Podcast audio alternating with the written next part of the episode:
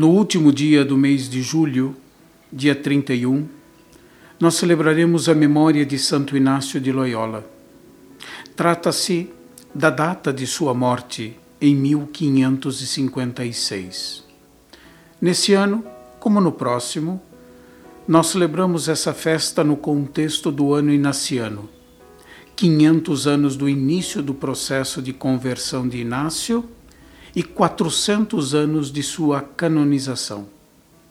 Decidimos intitular o nosso podcast para esse mês de julho Inácio por ele mesmo, pois nossa reflexão tem como ponto de partida textos em que Inácio descreve a sua própria experiência.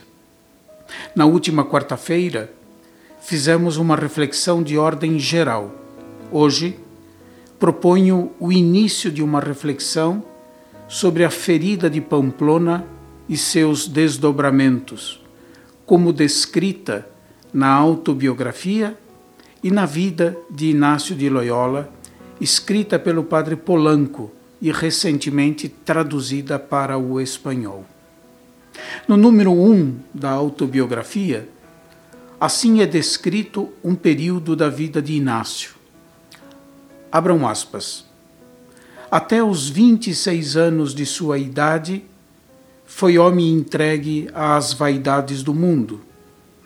Deleitava-se principalmente no exercício das armas, com grande e vão desejo de ganhar honra.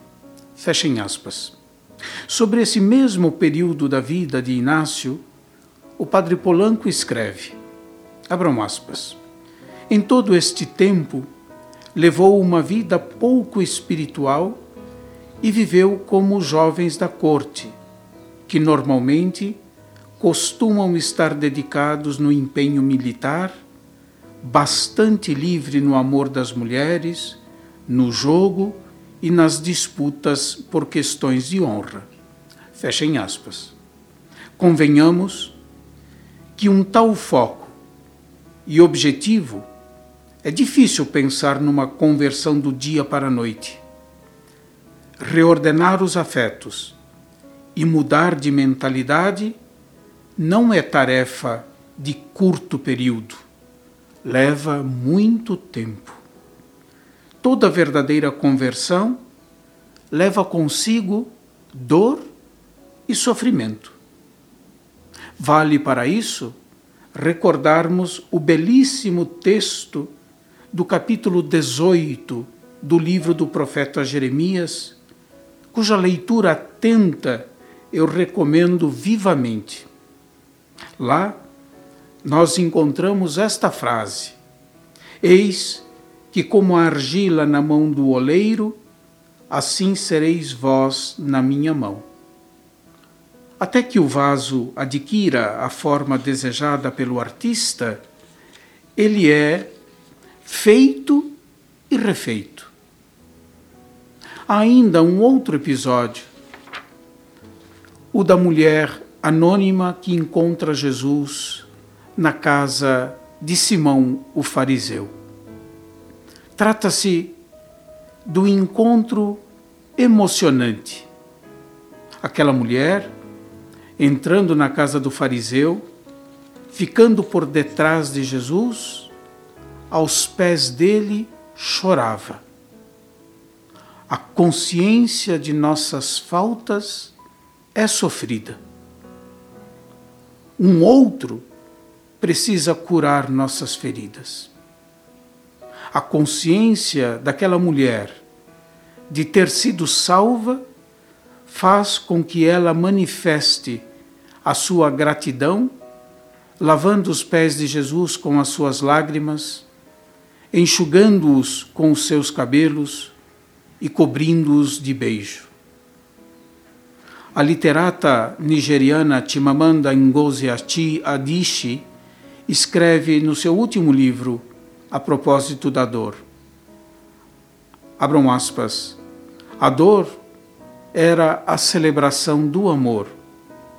Aqueles que sentiam dor verdadeira tinham sorte de ter amado. Fecham aspas. Uma bala de canhão somente e a penosa, dolorida e sofrida convalescência no castelo de Loyola não foram suficientes para mudar radicalmente a vida de Inácio naquele momento. Foram, isto sim, ocasião do início de um longo processo de conversão. Nós também nos perguntamos, no que diz respeito à nossa situação odierna, o drama da pandemia que ceifou milhões de vidas pelo mundo e deixou sequelas graves em um número enorme de pessoas, poderá fazer a humanidade melhor? A resposta não é evidente. E há muitas resistências para uma resposta positiva. Sem solidariedade, cooperação e maior esforço de todos em favor da vida humana, nós não começaremos a sermos melhores. Sem compreender adequada e profundamente a nossa situação pessoal e global, a mudança não será possível. Do mesmo modo, sem compreender o que Deus fala em nós e para onde deseja nos conduzir, não é possível uma verdadeira conversão Bons desejos não bastam. Bons desejos não são suficientes para mudar de vida. O acidente de Pamplona não pode ser autorreferencial. Ele precisa ser lido e interpretado como parte de uma história. Para o nosso propósito e para a celebração do ano inaciano, ele não tem sentido em si mesmo. Ele precisa ser lido numa história e como parte dela.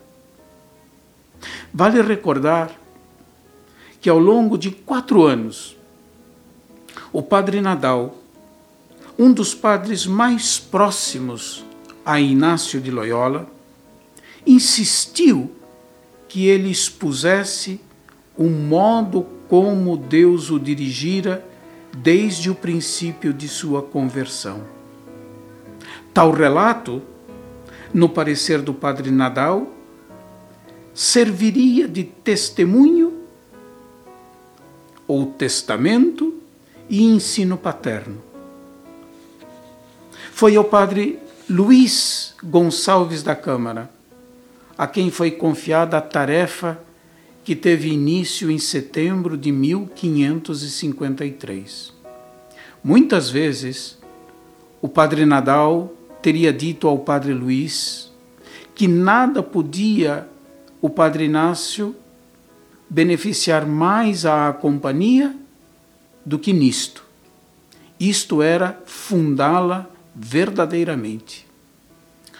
O desejo do padre Nadal com o relato da história de Inácio era certamente não permitir que a companhia de Jesus perdesse o vínculo com a experiência e a herança espiritual de Inácio de Loyola. A autobiografia, para isso, é um texto fundamental. Nas suas linhas e entrelinhas, está o espírito que é necessário seguir para ser fiel ao carisma originário e um bem inestimável para quem a lê e interpreta corretamente. Caros ouvintes, na próxima quarta-feira nós começaremos a aprofundar a reflexão que nós introduzimos no dia de hoje. Fiquem bem. Santo Inácio, interceda junto a Deus por nós.